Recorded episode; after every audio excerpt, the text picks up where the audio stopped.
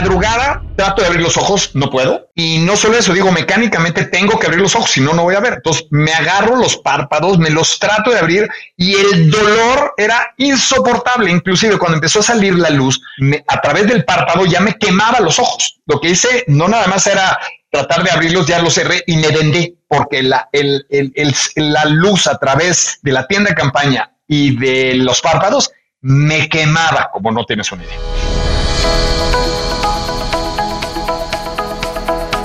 Hola, has venido a escuchar nuestras historias, ¿verdad?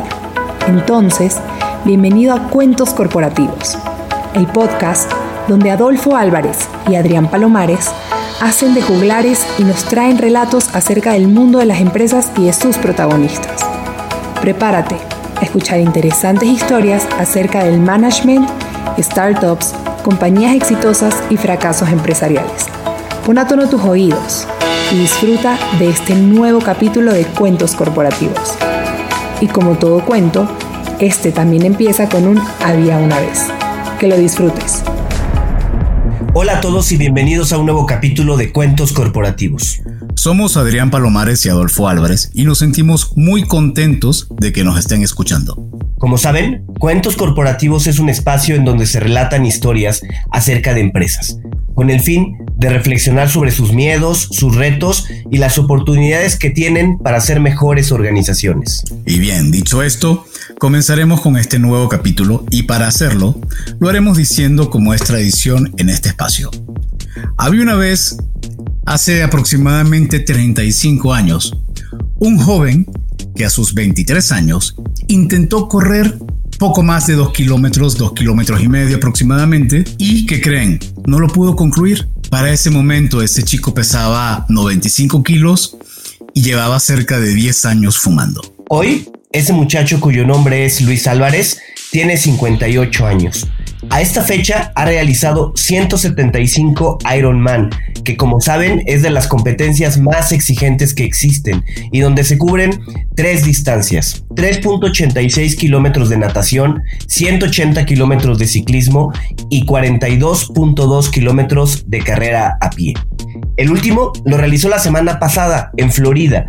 Con esto se lleva el récord mundial al ser la única persona en haber realizado por lo menos una vez todos los Ironman que han existido en el mundo. ¿Pueden creerlo? Bueno, no, pero además, Adrián, por si fuera poco, Luis ha logrado alcanzar la cima de las siete montañas más altas del mundo. Que por cierto, sobre ese punto, más adelante, a Luis le ocurrió algo muy particular en el Everest y lo vamos a platicar.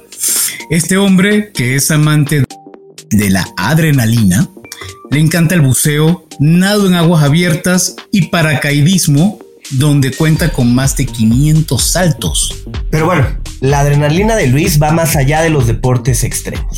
Como ingeniero, ha desempeñado cargos directivos por más de 35 años en la industria automotriz. Ha sido presidente de diferentes organizaciones, asociaciones, consejero y mentor Endeavor en la actualidad, Luis canaliza toda esta experiencia como speaker nacional e internacional, con el propósito de imprimir motivación, pero sobre todo de compartir el secreto de su éxito la disciplina. Y bien, me parece que debo compartir el punto más importante de Luis, su lado familiar, su hijo, y cómo éste le imprime la fuerza para alcanzar sus logros. Bienvenido Luis Álvarez, cuéntanos, ¿qué te llevó a ser el joven que no podía correr más de dos kilómetros a lo que has logrado en los últimos años? Don Adrián, Adolfo, qué gusto estar con ustedes en este Cuentos Corporativos. Me encantó la introducción de Eras una vez. Normalmente empiezo con el final, pero sí, ese gordito, ese primer fracaso, y lo uno a tu pregunta, ¿qué te llevó a llevar a estos retos hasta lograr los 175 Ironman? Es justamente los fracasos, los retos y cómo los tomas. Eh, teóricamente eh, vamos a hacer una, una, caminata, porque era caminata de 5 kilómetros. Eh, como lo mencionaste, no hacía nada de ejercicio, era una persona pasiva, era una persona que fumaba, pero no me había puesto un reto de trotar, correr o hacer ejercicio. Estaba yo en mi zona de confort, muy contento, fumando sin hacer nada y sin tratar de salirme de mi zona de confort.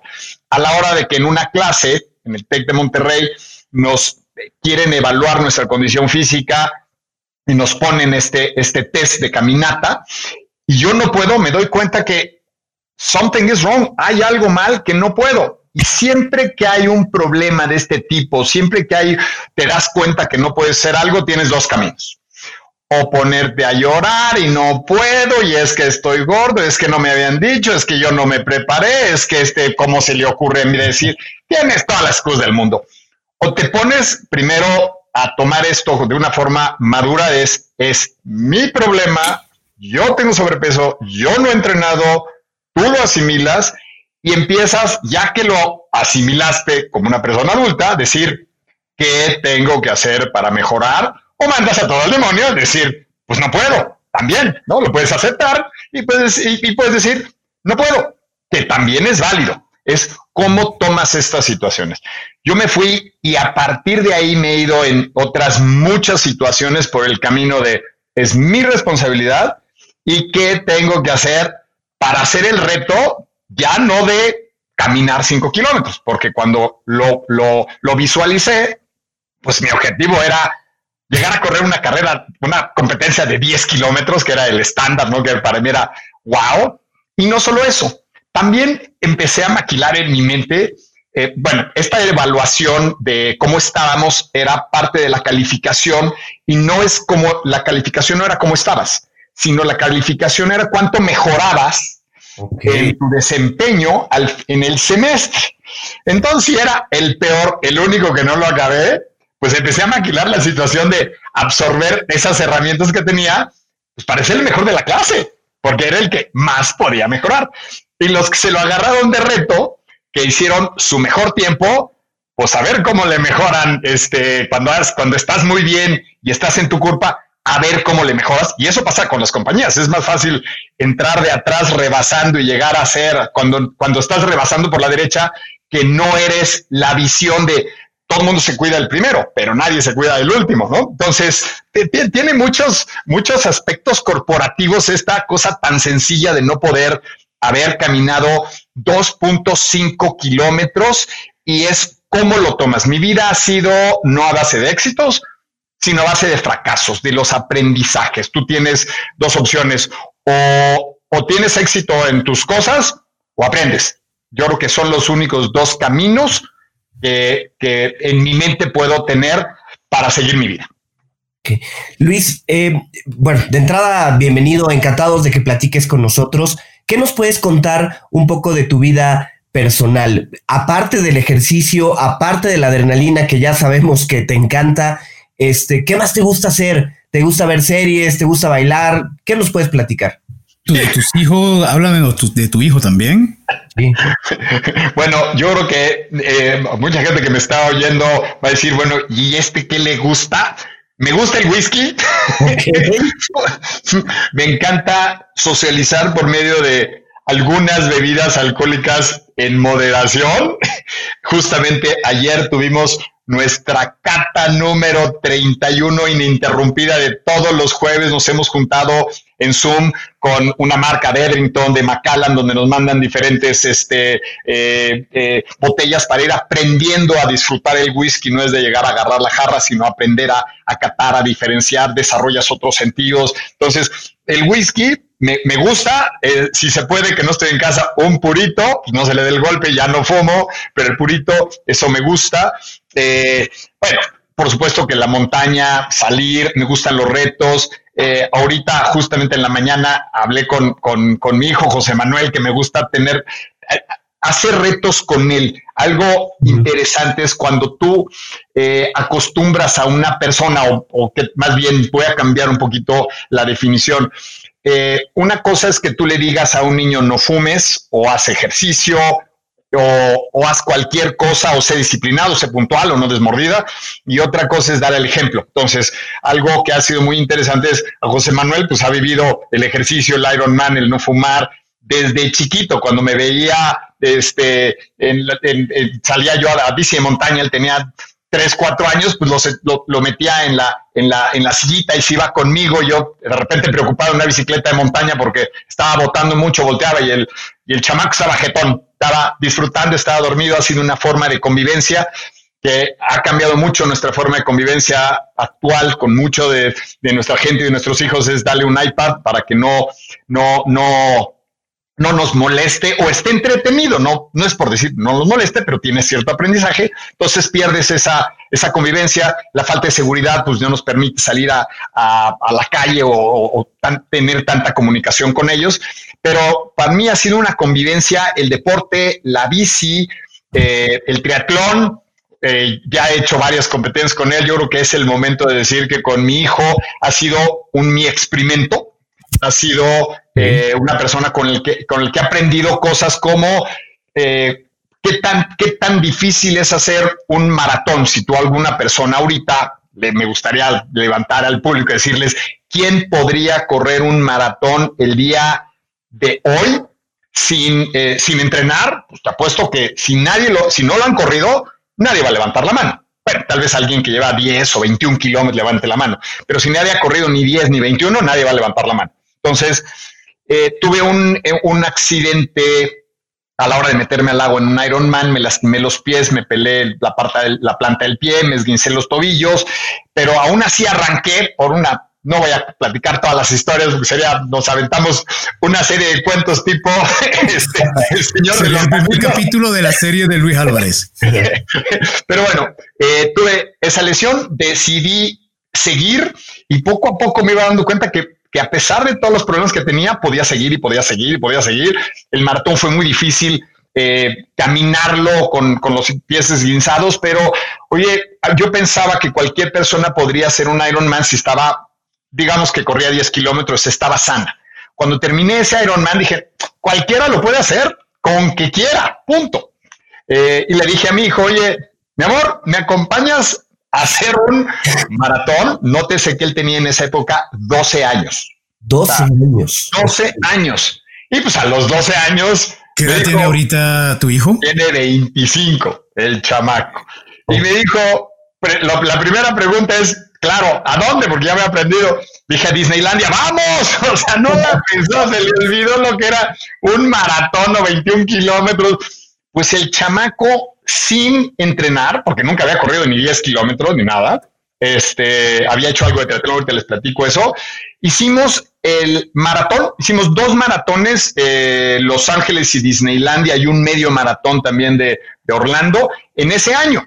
Yo creo que el aprendizaje es pues primero trata y después dices no puedo. Y una cosa que tenemos los adultos es primero decimos no puedo y ya de ahí no tratamos, ¿no? Entonces, lo más que puede pasar es que fracases y si fracasas aprendes. Entonces, pues no tiene nada mal. Yo eh, creo que para mí la definición de fracaso no es no terminar. Para mí la definición de fracaso es no empezar.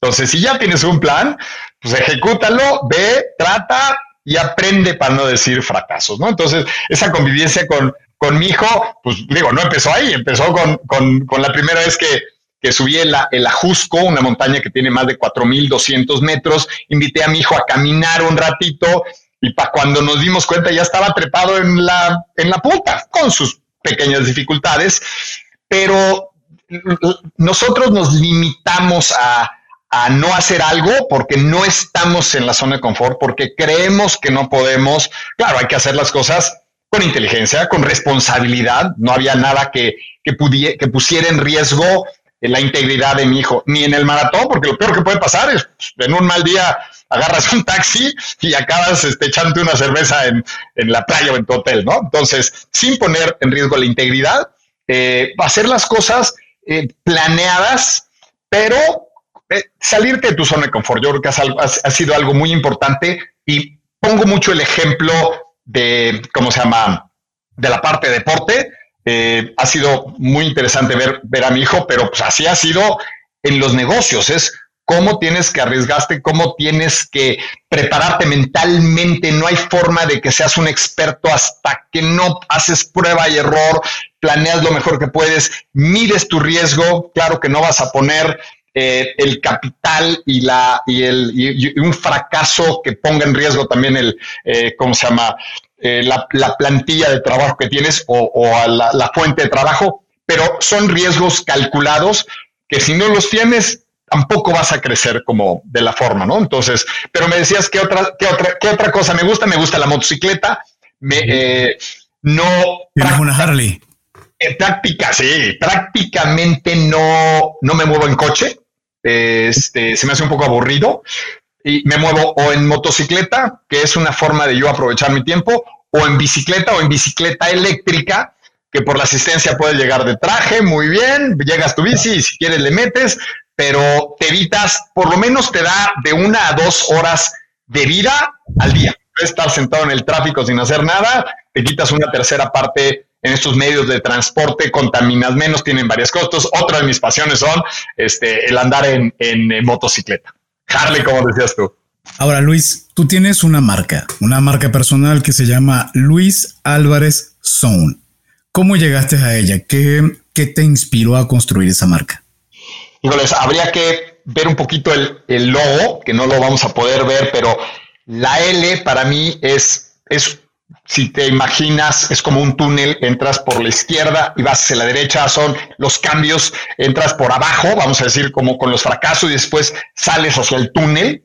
Eh, la A la tengo, em, digamos que es una sobrepuesta de varias As y para mí es la montaña, es el Everest, es una de las cosas que más aprendizaje he tenido. Vamos a tocar ese tema de lo que me pasó el Everest, eh, pero es, es la cima de algo, es llegar y, y, es la representación de no solo llegar a la cima, sino el, el, yo no digo conquistar una montaña, te conquista a ti. La montaña va a seguir ahí y ni se va a enterar que estás ahí. Entonces, es conquistar a ti mismo llegar a una cima de la montaña y lo importante no solo es llegar, sino cómo hiciste todo ese camino y disfrutaste o no disfrutaste y lo que te llevó a, la cima. Y la Z de Zone son los cambios que hay en tu vida. Y eso el 2020, el 2020 es el mejor ejemplo. Todos estábamos tranquilos, nos llegó la pandemia, nadie está, estábamos preparados para hacer home office, para hacer las cosas en electrónico, para quedarte en la casa, para ver gente cercana que se nos está muriendo, para por cuántas compañías han quebrado, han los que no se, los que no cambian de camino igual no sobreviven. Entonces, para la Z más de zona es salirte de tu zona de confort y son los cambios drásticos de vida que todo el tiempo los, los tenemos y que sobreviven los que se adaptan mejor a esos cambios. Luis, ahorita que nos comentabas el hecho de la montaña, ¿no? De que tú no conquistas una montaña, la montaña te, este, va a seguir ahí, ¿no? ¿Cómo fue tu experiencia en el Everest? ¿Qué nos puedes platicar de, esa cima? Bueno, ese podría ser otro capítulo completito, el Everest. Voy a empezar por el final.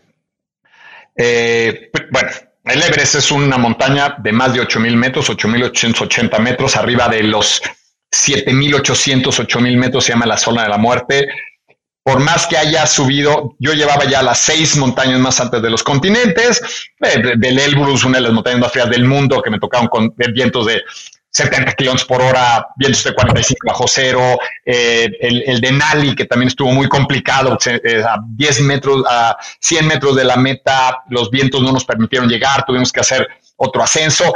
Cada montaña tiene su historia, tenía algo de experiencia con esto, pero estar en la zona de la muerte es otra cosa estar arriba de 8000 metros, por más que creamos que tenemos experiencia, pues no, no sabemos lo que estaba pasando.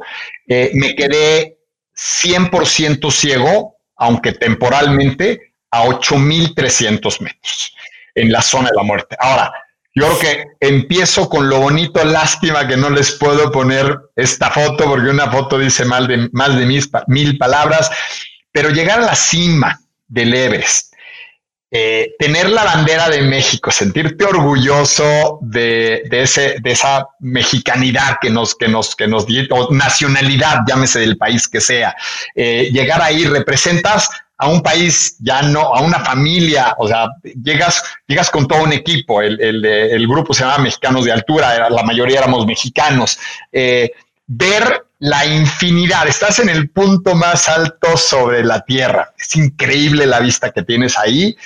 Todo iba muy bien y de bajada eh, yo no sabía, bueno, a la hora de que exhalas, em, de que exhalas, ese vapor puede empañar o empaña tus gogles. Yo tenía muy buen equipo, había conseguir unos gogles que no se empañaban con un cierto sistema que no te permite eh, que el vapor se vaya a tus lentes. Si alguien ha ido a esquiar o en un... Oh, pues ahorita, perdón, con la pandemia todo el mundo ya sabe. Si alguien usa lentes, te pones el tapabocas, te pones los lentes, respiras un ratito y los que tienen lentes saben lo que significa. Entonces, a la hora de, hacerlo con el oxígeno, que nunca había usado oxígeno, era mayor esa nube de, de vapor y a la hora que se empañan los gogles a 40 grados bajo cero, no es vapor, es hielo. hielo. Entonces, el hielo no se puede quitar de los gogles. Y hay, hay partes donde te quedan 10 centímetros de, de, pared o de cornisa para ir con los crampones. Y si no, tienes 5000 metros para abajo. Entonces, o ves o ves. No quieres hacerlo sin ver. Te levantas, eh, los, los gogles en el menor tiempo posible para ir viendo esa peligrosidad. Y como les voy contando, imagínense, porque esto es de empresas, imagínense esos bordes, esos peligrosos, ese no ver, ¿qué, representa para su compañía el no ver el este, estas cosas críticas? Porque yo todo, eso lo aplico a la parte corporativa, pero se, se oye más divertido esto que, que, hablar de evaluaciones y de competencias, pero lo podemos aplicar perfectamente. Entonces me levantará los dobles. de la parte corporativa. si alguien está esquiando, vamos a decir, o, con nieve, tardas 24 o más horas de que te dé el sol para que se te empiecen a, quemar las córneas, porque tienes el filtro de los rayos ultravioleta por la atmósfera. Cuando estás arriba de 8000 metros, la atmósfera es mucho más delgada y no tienes ese filtro. Entonces, en vez de poder estar 10, 12 o 15 horas sin gogles que no se te quemen los, los ojos, te puedes tardar minutos o horas, pero pocas. Entonces yo no me daba cuenta, se me estaban generando pequeñas úlceras en los ojos cada vez que yo me levantaba los gogles para ver. Tenía, claro, tienes todo, todo lo que tratas de tener de equipo. Ya me, se me habían congelado los gogles, entonces lógicamente traía otros gogles. Entonces, los primeros se me congelaron, van para la mochila, saco los otros, que todo es complicado. Sacar una cosa de la mochila con guantes a 40 bajo cero, sacarte el guante, abrir la mochila, todo es como si estuvieras en el COVID, todo es diferente, todo es difícil. Es una distinta normalidad. Es una distinta normalidad, exactamente. Eh, y al último traía unos lentes que ya se empañaban menos, pero a final de cuentas me tenía que estar levantando, yo no sabía. Cuando llegué a la tienda de campaña, eh, me di cuenta que eh, ya no, no, podía ver, se me habían quemado las coronas, era un dolor espeluznante. Entré y la idea yo era seguir bajando para dejarles a mis compañeros que estábamos compartiendo esa tienda de campaña. Yo la montaba, era mi tienda, eh, eh, ellos llegaban, eh, ¿cómo se llama? Cuando yo iba bajando, entonces ellos se quedaban ahí y yo bajaba. Entonces íbamos compartiendo. Entro a la tienda, tengo el dolor más espantoso que te puedes imaginar. Bueno, quemarte los ojos, digo, espero que nadie lo haya tenido. Si alguien le ha tenido operación de láser, es algo así, pero, pero brutal. Y ya no puedo bajar entonces, fue una noche tremenda, eh, porque en vez de a las 6, 7 de la noche bajar, me tuve que, nos tuvimos que quedar todos ahí. ¿Ahí eh, estabas a, qué nivel? ¿A cuántos? 8.300 metros, ya prácticamente sin oxígeno, y estábamos en una tienda de campaña de dos, estábamos cinco personas. O sea, y no podías ver yo no podía ver y me dolía increíble. Me, me, me, me, aparte llevaba cerca de 30 horas prácticamente sin nada de alimento y sin, y sin tomar agua. Eso es, eso es como, como estar en, en capítulo, en chapter, chapter 11, en suspensión de pagos con pandemia, este, con devaluación y debiéndole a los bancos en dólares y bueno, todo, la, la, la tormenta perfecta. Mis amigos.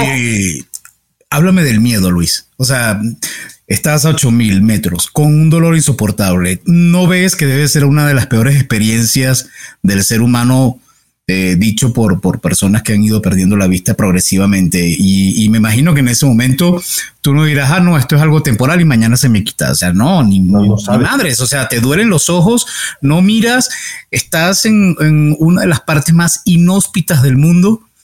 ¿Cuál es esa, ¿cómo manejaste, cómo lograste controlar esa sensación de miedo, de pánico que quiero imaginar? Porque a mí, yo, ya no sé si llorar, no sé si hacer meterme la cabeza debajo de un hueco. ¿Cómo lo manejaste? Primero déjame hacer una, un paréntesis quiero agradecer a mi Sherpa, y a mis amigos que de una u otra forma me ayudaron a bajar, porque ahí si no te agarras de algo, si no, si no te ayudan, pues eh, difícilmente sobrevives. Eh, mis amigos me ayudaron a bajar parte del equipo, no te pueden tocar, estás a, digamos que a 30 pies de distancia en una cuerda y el, el Sherpa que no habla ni inglés ni español va jalando la cuerda para donde tú crees que debas ir. Es el rescate, el rescate es pues ir jalando la cuerda o irte medio diciendo y tú tienes que confiar en lo que vas haciendo, pero pues él no ve, no ve eh, cravaces, cuevas, hoyos, eh, piedras, entonces te vas cayendo. La ayuda, yo creo que agárrense de la ayuda que se pueda, aprovechenla, ese es primero el paréntesis, y el agradecimiento a lo que nos pueden ayudar, eso es pues, yo creo que una de las principales lecciones. Dicho eso como paréntesis, este, no quieres llorar porque si lloras se te congelan a 40 bajo cero. Entonces lo, lo que menos es, se te pegan los ojos. Si lloras ya no lo sabes. Vas a llorar puras pura, puras perlitas. Exactamente. Pero tienes, eh, tu pregunta es muy, muy, muy acertada porque toda la noche era primero esperanzarme de que al otro día milagrosamente pudiera abrir los ojos, ¿no? Entonces lloras, bueno, lloras, te sufres o, te duele, porque sufrir es opcional, dolor no, no es opcional, dolor es un pacto, el sufrimiento es opcional, pero híjoles, trata de dar la menos lata posible porque ellos ya, ya no subieron y eso, porque estás tú ahí todos incómodos, los ciertas tratas de, de, hacer lo mejor de lo que puedas, de lo que puedas. Entonces, pasa la noche, en la madrugada dices, voy a ver, voy a ver, voy a ver, voy a ver, porque sabes que si no ves, te mueres no bajas. O sea, eso es lo que está en tu cabeza, no hay otra forma. Al otro día, en la mañana, medio congelado, porque pasas varias horas de rodilla, ya no tienes, ya no tienes eh, sleeping bag. O sea, ya, ya ese, ese, esa estación que se llama C3, ya nada más es de paso. O sea, no pasas una, una noche ahí. O no debes de pasar una noche ahí, ya no tienes las condiciones. Mi Sherpa calentó algo, algo de agua para después de 30 horas de no haber tomado agua, ya me, me da agua. Y en la madrugada, trato de abrir los ojos, no puedo. Y no solo eso, digo, mecánicamente tengo que abrir los ojos, si no, no voy a ver. Entonces me agarro los párpados, me los trato de abrir y el dolor era insoportable. Inclusive cuando empezó a salir la luz, a través del párpado ya me quemaba los ojos. Lo que hice no nada más era tratar de abrirlos, ya los cerré y me vendé porque la, la luz a través de la tienda de campaña y de los párpados me quemaba, como no tienes una idea. En ese momento. Una película de terror. Una película de terror, o sea, y esto estamos hablando de 40, 40 horas más, o más de estar así. Primero te das cuenta que. hace cuánto tiempo, Luis? Hace eh, 2016, cuatro años, o sea, tampoco tiene, tiene muchísimo tiempo. relativamente poco. Trato de no, no, no extenderme porque sí, es, es, es, una, es una cosa fuerte de platicarlo. Eh, primero te das cuenta lo importante que es la vista. Si nuestros amigos quieren cerrar los ojos y tratarse de amarrar las agujetas de los zapatos sin ver que deberías de poder, o darle una caminadita por tu casa que la conoces perfectamente, sabes dónde están las cosas, pero trata de hacer algo cuando estás acostumbrado a verlo. Es, es, es muy complicado, cualquier cosa. Entonces me ayudaron a vestirme. De ahí, este, ¿cómo se llama? Mi último pensamiento es embrace it, o sea, abraza ya no te quejes. Tienes dos opciones. Te va a doler como no tienes una idea. Em, ¿Cómo se llama? No puedes hacer nada. Y lo que, y si te sigues quejando, híjoles, solo te vas a hacer un círculo vicioso de híjoles, me duele, me duele, no puedo, no puedo, me duele. Entonces es, ya no te quejes, te va a doler estúpidamente alto, pero ni modo. Entonces, empecé a rezar. Para mí, eh, un mantra es, eh, es rezar, el Padre Nuestro, la Ave María. Yo, yo, yo este, no es un tema de, de, religión, es un tema de espiritualidad. Yo soy creyente de San Judas Tadeo, el de las causas difíciles, ya, ya sabrán por qué. Tengo el Sindicato Único de Ángeles de la Guarda. este, sí tiene, tiene algo que ver. Ahí sí me ayudaron mucho en, en, en, en estas situaciones. Fue muy difícil bajar pero es también un mantra, es concéntrate en algo, medita, medita es salte de tu cuerpo, o sea, salte, te va a doler y eso ya no lo cambias. Entonces, ¿qué tienes que hacer? Y yo creo que lo más, eh, el ingrediente que me bajó fue mi hijo. Primero, eh, sabía que era alpinista, pero siempre que oía la palabra Everest, desde, desde los seis años, era Everest igual a muerte. Entonces me decía, papá, no, no vayas. Cada vez, cada vez que oía, la palabra Everest, me decía, por favor, no se te ocurra ir. Hasta que un día le dije, mira, no voy a ir si tú no me das permiso. Y justamente el año anterior me había dicho, había salido oportunidad, me dijo, papá, yo confío en ti.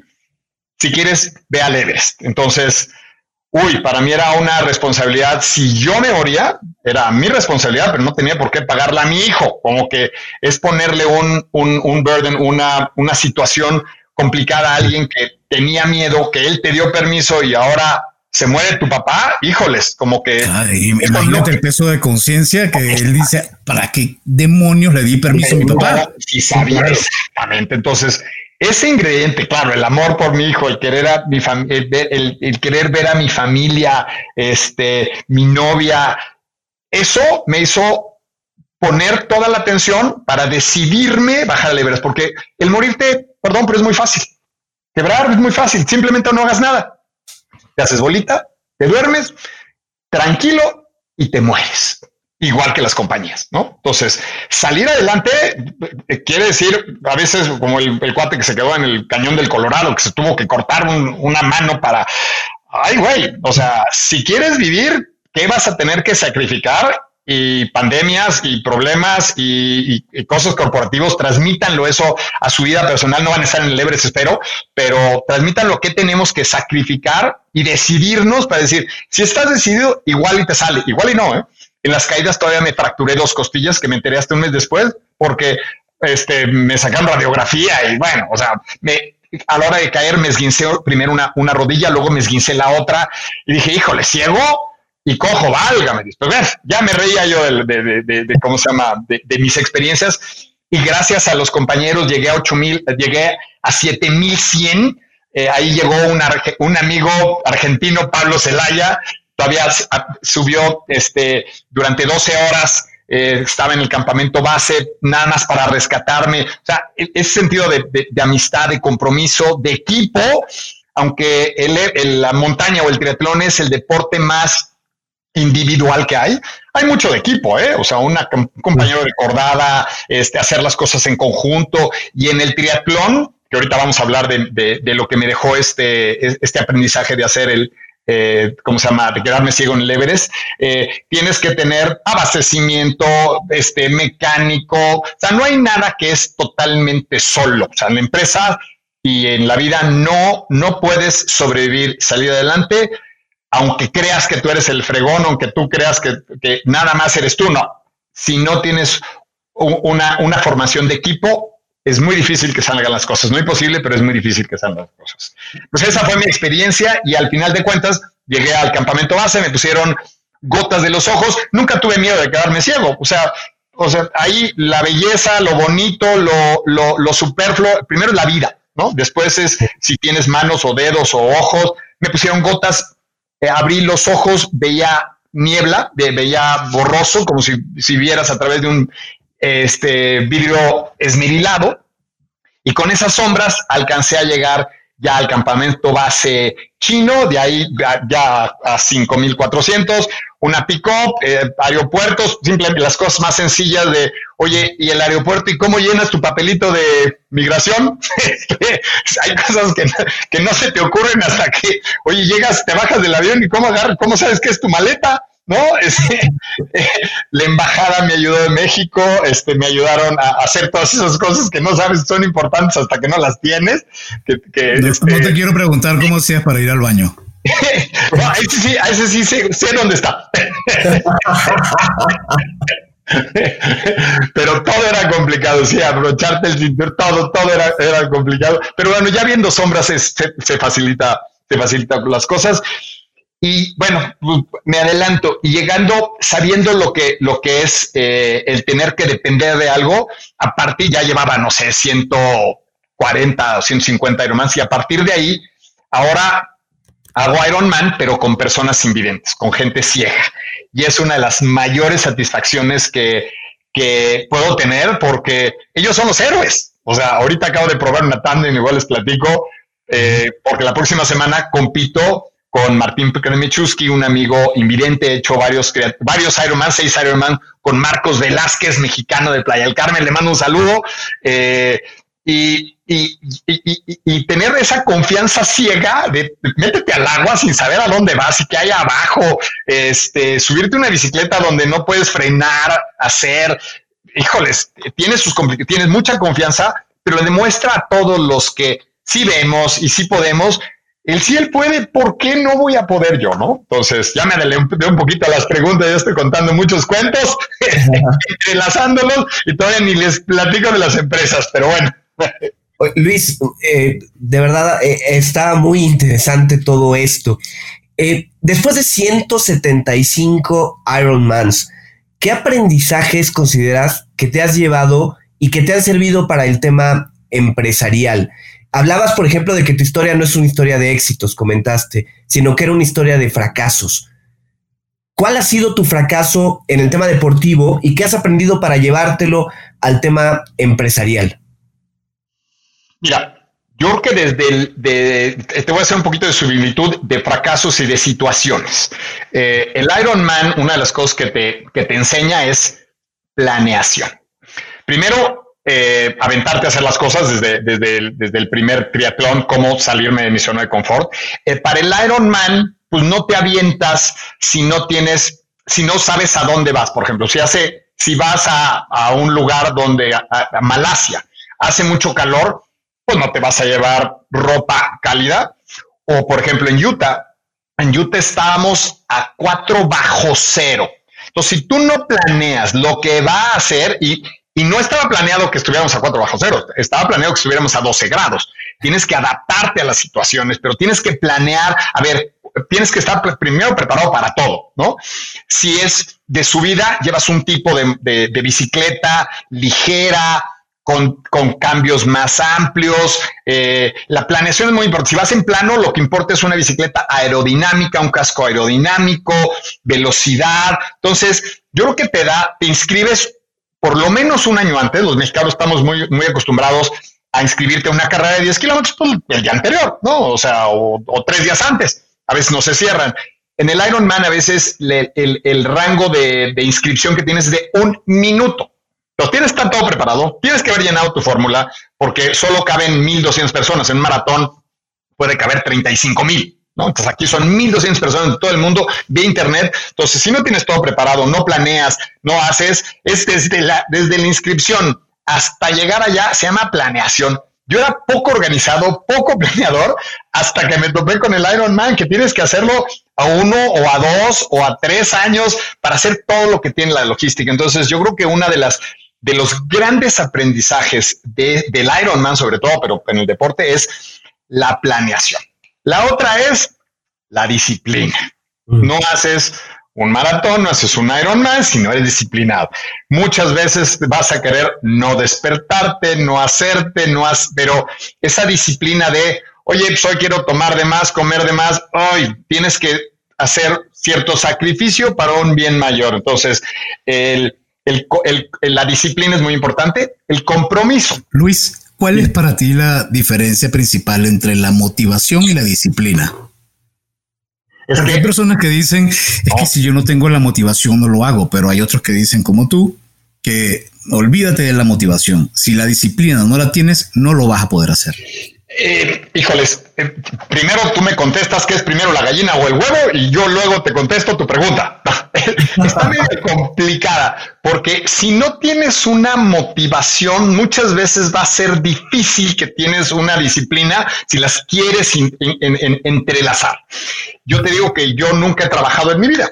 Yo siempre he hecho lo que he querido y me divierto. Entonces, cuando encuentras tu pasión ya no es chamba yo creo que si a mí me pones a, jugar fútbol, híjoles, no sé si tenga la, la, disciplina para hacer las cosas necesarias para ser un futbolista, porque me vale madres totalmente el fútbol. Perdón lo que te diga. Ahora, si necesito jugar fútbol, porque es mi objetivo, pues, pues no hay motivación. Entonces, haces, echas mano de la disciplina, ¿no? Y ahorita viene el otro ingrediente que los voy, que estaba por decírtelo, yo creo que es más fácil lograr un objetivo y ser disciplinado cuando hay una motivación, pero no es netamente indispensable. ¿Ok?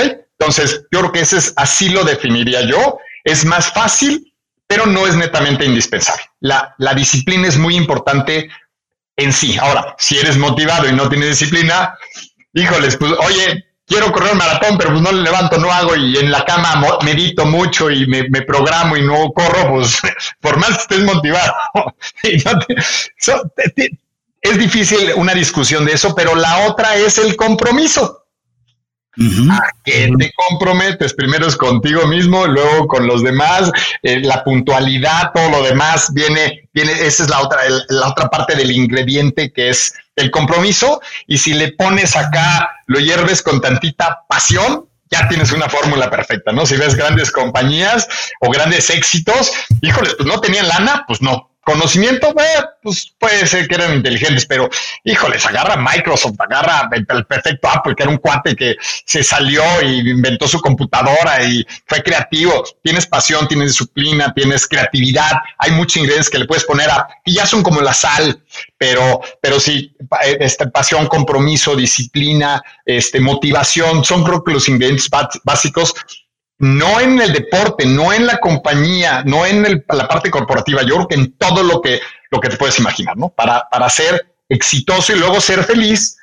No, yo no digo que ser, em, ¿cómo se llama? Este, ay, la palabra se me está yendo, eh, conformista o ser, eh, ser feliz con lo que tienes, pero no, no conforme. Yo nunca voy a estar conforme. Yo sigo teniendo más retos y retos, pero, pero estoy a gusto con lo que estoy haciendo, no, no, no me quejo de, de la situación.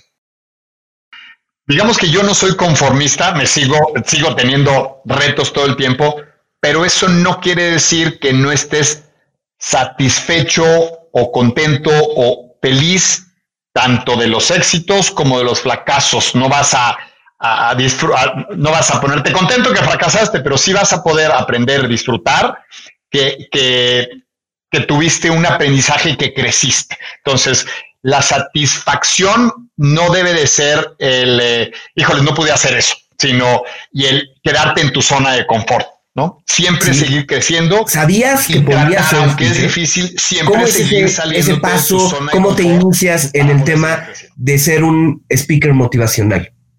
Mira, aquí viene también las diosidencias, los caminos.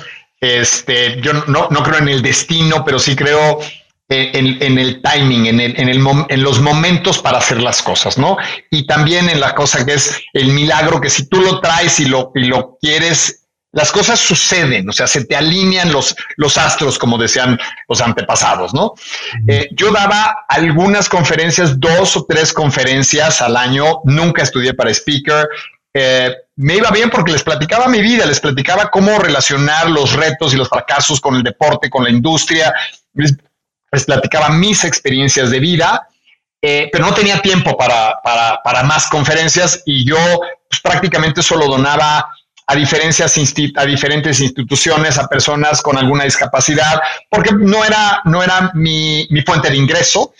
Cuando después del Everest me, se alinean mis cosas, dejo la parte corporativa y ya no tengo trabajo. En un momento era de, ¿y ahora quién soy? Como que a veces tu personalidad no depende de ti, depende de lo que haces, ¿no? O sea, tú vales porque eres el presidente. Yo fui presidente de Canacintra, de INA, de SAE, de COMSE, consejero de empresas, consejero del periódico Endeavor, el director general de, de, de Casa ay, wow. Y cuando tienes una solicitud de pasaporte y dicen que eres, ay, güey, no soy nada y no soy nadie. O sea, te cae un 20 que eres lo que, el título que te ponen, pero Luis Álvarez, ¿y a qué te dedicas? Ups, ¿no?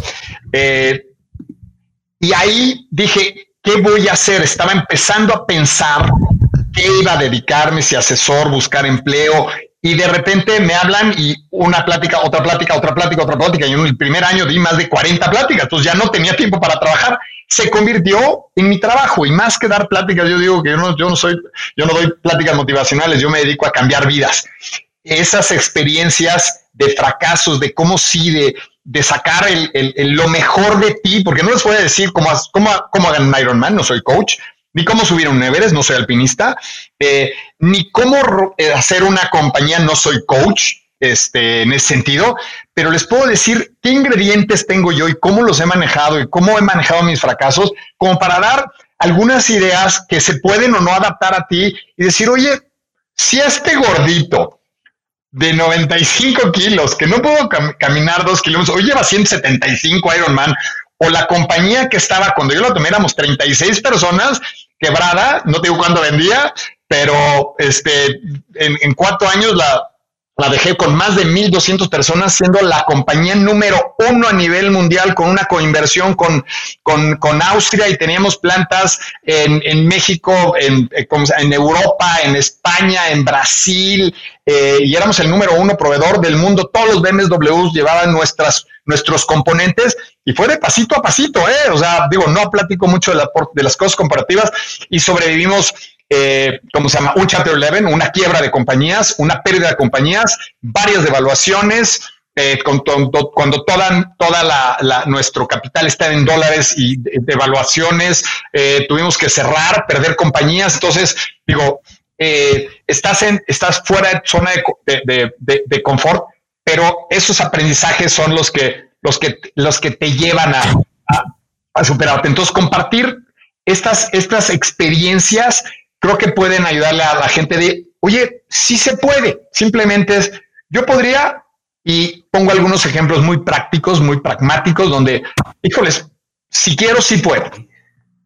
Y cuando, mm, cuando te ha tocado contratar, porque vamos a vincular todo esto con el management, cuando te ha tocado contratar algún gerente, algún director, algún miembro para un equipo que te va a apoyar en, en una proeza deportiva, ¿qué le puedes compartir a quienes nos están escuchando que hoy en día están conformando equipos para tener esa identificación de quién te puede ayudar, cuál es el perfil idóneo? Porque ni modo que le digas, a ver, ¿has corrido un triatlón? Ah, sí, bueno, entonces adentro. ¿Cuál sería el consejo que le podrías dar a los managers en ese sentido? Ahí te voy a hablar de la parte más corporativa que del, del deporte. Número uno, déjale a los expertos que hagan su trabajo. Eh, yo como director general de una empresa, muchas veces traté de eh, llegar a un candidato y yo, y yo entrevistarlo y decir, este es el bueno. Fracasé muchas veces. Entonces, primero, claro, los filtros de recursos humanos y después llegué a utilizar compañías que se dedicaban a el perfil tuyo, perfil de la compañía, el nivel de experiencias, conocimiento, ya era un filtro, ¿no? Entonces, yo creo que en todas las ramas, déjale hacer las cosas al experto. No eres el, el que sabe absolutamente todo. Número dos es, hay una frase en Estados Unidos, if you pay peanuts, you get monkeys. O sea, yo quería ahorrar y una de las formas de ahorrar, perdón, pero es en sueldos. Y hay veces que no debes de ahorrarte en sueldos porque si pagas poco, pues igual tienes a alguien que vale poco. Si valiera mucho, estaría en otra compañía. Entonces, cuando empecé a pagar, eh, digamos que eh, sueldos competitivos, fue un disparo que tuvimos en la compañía. Eh, y, más que yo lo agregaba mucho a bonos por resultados, porque una persona que se quería arriesgar conmigo, decir, oye, tienes tal sueldo, pero si llegamos a tal, entonces más que gasto, era compartir un éxito. Te cuesta más a la compañía, pero ya tienes un compañero de equipo, no un obrero. Y eso era con los obreros, inclusive, algo que hicimos muy interesante en la industria automotriz, con máquinas, había accidentes, no digo accidentes tontos, llegamos a tener accidentes, algunos graves, pero accidentes de, híjole, me torció un tobillo y una cortadita y, se quemaron los ojos soldando. Yo puse un, un objetivo de dar un bono si teníamos un año sin accidentes. Nadie quiere tener accidentes. Y llevábamos 30 años sin poder dejar de tener accidentes. Cuando pusimos ese bono, ¿qué creen?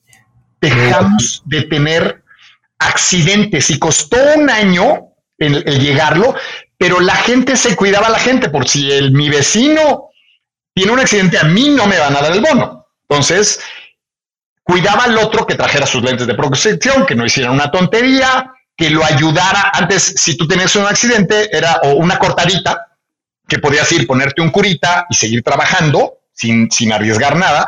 Lo que hacías es, oigan, tuve una cortadita, pues no vengo tres días, ¿no? Vas al seguro social, tenemos médico, éramos incidentes y accidentes. Entonces se acabaron los accidentes y hubo algunos incidentes, pero eh, tener, sumar a la gente para que todo sea un equipo. Inclusive, este, voy a hacer otra cosa corporativa.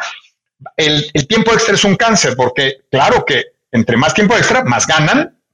Eh, y teóricamente te, están ayudando para ser más productivo, pero realmente si ven que haciéndome más improductivo tienes más, este, más tiempo extra, pues entonces hay que generar tiempo extra. Es, una mentalidad normal de humano. Yo daba bono por no tener tiempo extra. Entonces, si hacían su, tiempo correcto, bien y a la primera, de todas maneras iban a tener una lana. Entonces, prácticamente se acabó el tiempo extra. Y si un departamento generaba tiempo extra, se le acababa el tiempo, el tiempo a todos. Entonces decían, oye, a ver, a ver, a ver, tú no te hagas güey, porque a mí no me van a dar tiempo extra, a ti te van a dar tiempo extra, pero a mí no. Entonces, trabajábamos como equipo para no tener tiempo extra. Yo daba eh, dinero por no trabajar, dinero por no accidentes y más que, más que dar, repartía y, compartía. Yo hay una cosa que aprendí que eh, una cosa que se hace en, todas las empresas es el pliego petitorio. Entonces, tú como sindicato eres el enemigo de la compañía, entonces le pides el 100 para que queden 10, ¿no? Y en la Segunda Guerra Mundial después, y los japoneses, hay una cosa que es el pliego ofrecitorio. Entonces decir, oye, yo quiero 100, ¿qué me das tú? Es, yo voy a dar una productividad del 10%, ¿qué me compartes si llegamos a eso? Es el pliego ofrecitorio, entonces ya estás trabajando como equipo. Trataba de tener a la gente eh, motivada trabajando como equipo y que ayudaran a un fin común, que todos estuviéramos bien, en vez de estar jalando la cuerda para los dos lados, nos ponemos todos en una cuerda y jalar para un lado, ¿no? Entonces, así se llegaron a muchos objetivos corporativos. Excelente, muchísimas gracias por las recomendaciones, Luis. Déjame, déjame contestarte otra, la otra pregunta. Híjole, se va a ser una cosa dura, perdón, pero yo nunca me arrepentí de haber despedido a alguien pero sí me arrepentí de no haberla despedido antes. Ah, eso lo he escuchado antes. Eso lo he escuchado.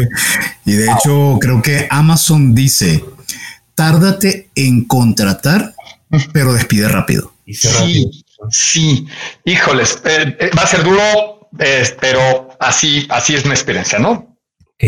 Luis, también has sido consejero y mentor de, de, Endeavor. Has tenido contacto con muchas este, startups. ¿Qué le aconsejas a un emprendedor que está en su etapa inicial, que está comenzando a crear su empresa? ¿Cuál consideras que es el consejo más valioso que, se le puede dar? Mira, para empezar, son mis héroes. Yo quiero estar del otro lado, yo quiero emprender, o sea, mis respetos, yo tengo poco, tengo mucho que aprender, porque pues digo, realmente fui creciendo, pero ya había algo, entonces mis respetos para, para los emprendedores, los admiro, sigan haciendo, sigan siendo locuras, sigan, sigan, este, híjoles, de repente echando a perder, aprendiendo, planeen, pero una, un pequeño consejo, no va a ser el más importante, pero un pequeño consejo es no se quiten el sueldo. La mayoría de los que empezamos una empresa, por la empresa no nos pagamos, no nos pagamos competitivamente. Es una de las primeras preguntas que le hago yo. ¿Sueldo? Si no, no, yo 10 pesos. ¿Por qué? Pues porque no tengo dinero para pagar. Está bien. Una compañía, hay que cuidar la compañía, ¿eh? O sea, yo no, yo nunca, nunca ordeñé. O sea, todo, a mí me pagaban bien y yo pagaba eh, el, coche, todo, todo, de este, lo mío, ¿no? Pero a la, compañía no lo ordeñaba. La compañía, la compañía y a lo, y a lo tuyo, lo tuyo. No lo mezcla, no mezclaba lo personal. Eh, y a lo que, a lo que quiere decir de si una compañía no puede pagar sueldos competitivos e impuestos, no va a poder sobrevivir a largo plazo. Y lo mejor que puedes hacer en todo caso es, está bien que no lo ordeñes, está bien que tú te sacrifiques. Entonces póntelo en deuda. Si tú debes de ganar 100 pesos, tienes el flujo de efectivo de 10, está bien. Lo demás te lo pones en deuda y en todo caso lo puedes deducir de impuestos, lo puedes capitalizar. Si te vuelves recontar chimillonario es la forma de decir, oigan, espéreme, véngase para acá. Y en vez de decirle, te, asocias con alguien, tienes lana y ya no puedes recuperar ese, dinero que, que no te dejaste de pagar.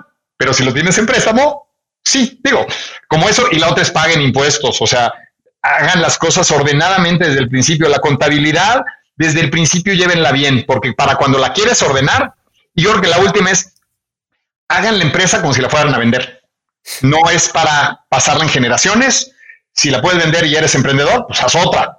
Y si la preparas para vender, la vas a tener ordenada aunque nunca la vendas. Entonces, para llegar a una auditoría, la vas a preparar y como si la fueras a vender. Entonces, yo creo que son parte de los consejos que yo, yo apliqué y me funcionaron muy bien. Señores, tomen nota. Eh, hablábamos, ah, como se dice, detrás bambalinas y definitivamente, con la experiencia que tiene Luis, hay que mm, preparar diferentes episodios porque creo que hay temas que realmente mm, podemos profundizar mucho más. Lamentándolo mucho el tiempo es inclemente, ya estamos en el proceso de cierre de, este episodio. Y como saben, quienes nos escuchan con frecuencia, en cuentos corporativos tenemos preguntas que son un must. Y una de ellas tiene que ver un poco con el storytelling, porque por esto se llama cuentos corporativos. De los cuentos que tú recuerdas de tu infancia, de lo que tú les contabas a tu, a tu hijo, eh, de lo que has escuchado, Luis, ¿cuál sientes que es el con que más te identifica. No necesariamente que sientes que, lo personificas, pero sí que te ha marcado o que te ha gustado en algún momento de tu vida. Híjole, de bote pronto, se me ocurrieron así como tres o cuatro. Si lo puedes poner como cuentos o como este, este eh, personajes, historietas, bueno, pues este con el Iron Man, no, es broma. Porque ese vuela, ese vuela yo no. Digo, algo que va a, sonar muy trillado, pero todo mundo tenemos en, la mente, híjoles, pues, pues sí, el principito que hace las cosas, que viaja, que, te hace reflexionar que es un cuento para niños, pero yo creo que es más bien un cuento para adultos. Tienes, no tienes uno, tienes N mil reflexiones, la planta, la imaginación del, del elefante. Yo creo que cada quien puede sacar una cantidad, una cantidad de cosas. Este, ahorita pensando también, Hansel y Gretel es algo muy interesante que los van a dejar, aprovechan lo que tienen, hacen la creatividad, dejan las semillitas, ya las tienen hechas, pero se las come el pájaro, entonces ya no pueden regresar. Entonces, la creatividad de la pata de pollo, y si no es la maldad, que la maldad es el coronavirus o la devaluación o lo que tú quieras, híjoles, casi cualquier cuento son este, eh, la garza y el sapo de fábulas de sopo. Esos cuentos nos, si los interpretamos para la industria, para la vida, híjoles, todos tienen una, algo que dejarnos. Ahorita me puedo acordar de, tres, cuatro, cinco, que no te podría decir uno en particular, pero cada uno tiene muchos aprendizajes. Luis, ¿dónde te pueden contactar nuestros cuenteros? No sé, nos puedes compartir redes sociales, correo electrónico. Si alguien quiere, eh, pues, correr un este, maratón, ¿dónde puede contactarte? Eh, bueno, por, ahí los podré, eh, eh, ¿cómo se llama? Redireccionar a algún coach o lo que sea. Mis redes sociales es bien, fácil. Luis Álvarez Ironman. Casi en todas las redes sociales, en Twitter, en Instagram, donde más activo soy en Instagram, pero es Luis Álvarez Ironman ahí eh, por, un inbox, este, si me quieren seguir, de repente van a ver una que otra locura. Eh, la próxima semana guío a un amigo ciego, entonces, híjoles, esas porras son, son muy padres. Ciego y casi sordo. Bueno, ese es, es ciego y, y, y, prácticamente sordo porque usa unos aparatos, pero en el deporte no se oye, en la bicicleta no se oye y en la nada se los quita. Entonces, sí, un ciego sordo con un con un, eh, con un humor muy bueno y una gran persona. Luis, en verdad te agradezco muchísimo. Para mí, para Adrián, ha sido una verdadera experiencia gratificante tenerte. Eres un role model. Eh, Luis, tuve la oportunidad de conocerlo porque nuestros hijos son, se conocen desde la universidad y mi hija me dijo, papá, tengo el papá de un amigo es un loco, hizo un, maratón en su casa, este, la bicicleta corrió, nadó dentro de su casa. Papá, tienes que conocer a este señor y cuando lo conocí yo dije, no, no, no, por favor, Luis, tenemos que tenerlo. Un mensaje final, Luis, para nuestros escuchas que han aprendido, como nosotros hemos aprendido mucho hoy de ti. Primero, muchas gracias. Gracias por permitirme, eh, ¿cómo se llama?, compartir esas experiencias. Eh, yo creo que los dos mensajes finales, te voy a decir dos, es todo se puede. Cuando no pude hacer un Ironman fuera, lo hice aquí en la casa, como tú lo mencionaste. No el maratón, era un Ironman y lo hicimos para colectar fondos, juntamos un millón doscientos mil pesos para personas que se quedaron sin empleo, que eran este, despensas y alimento, y equipos de protección médica con héroes de la salud, con casa de la amistad. Entonces, pues cuando no puedas hacer algo, no solo eso, hazlo y hazlo por alguien. Yo creo que ese es, ese es este, un mensaje. Y mi frase cuando termino las, mejor no se las digo porque es así, ya, ya no van a querer escuchar mis conferencias, pero yo digo, eh, lo, debes de tomar lo que te pasa, 90% es lo que, lo que sucede, perdón, 10% es lo que sucede y 90% de cómo tú te lo tomas. Entonces, tú decides qué hacer con tu vida y tú controlas, solo tienes control sobre ti. Entonces, disfruten la vida, disfruten los retos y muchas gracias por tenerme aquí en, en su programa. Luis, muchísimas gracias. Ya me di de alta como seguidor tuyo en Instagram y veo que hay que actualizarlo porque dice 171 Ironmans y ya son 175. Entonces, muchas, muchas felicidades. Eh, de verdad, gracias por acompañarnos en este espacio. Y bueno, gracias a ustedes por escucharnos. Si les gustó este capítulo, que estoy seguro que así será, califíquenos, regálenos cinco estrellas, por favor, en su aplicación. Les recordamos que Cuentos Corporativos es un podcast producido por Adrián Palomares y Adolfo Álvarez. La edición de sonido está a cargo de Audica Producción y en la creación. Gracias, muchas gracias Luis. Bat, muchas gracias. La compañera Evangelina García. Como siempre decimos, las empresas, sin importar su origen, razón de ser o tamaño, todas tienen algo en común. Están hechas por humanos. Y mientras más humanos, más historias que contar. Y todo cuento empieza con un había una vez. Hasta el próximo capítulo. Muchísimas gracias. Gracias por habernos acompañado en este capítulo de Cuentos Corporativos. Ojalá que esta historia haya sido de tu agrado y sobre todo que te lleves ideas y experiencias que puedas aplicar en tu propio universo empresarial. Esperamos que nos escuches nuevamente y recuerda, todos los cuentos comienzan con un había una vez. Hasta la próxima.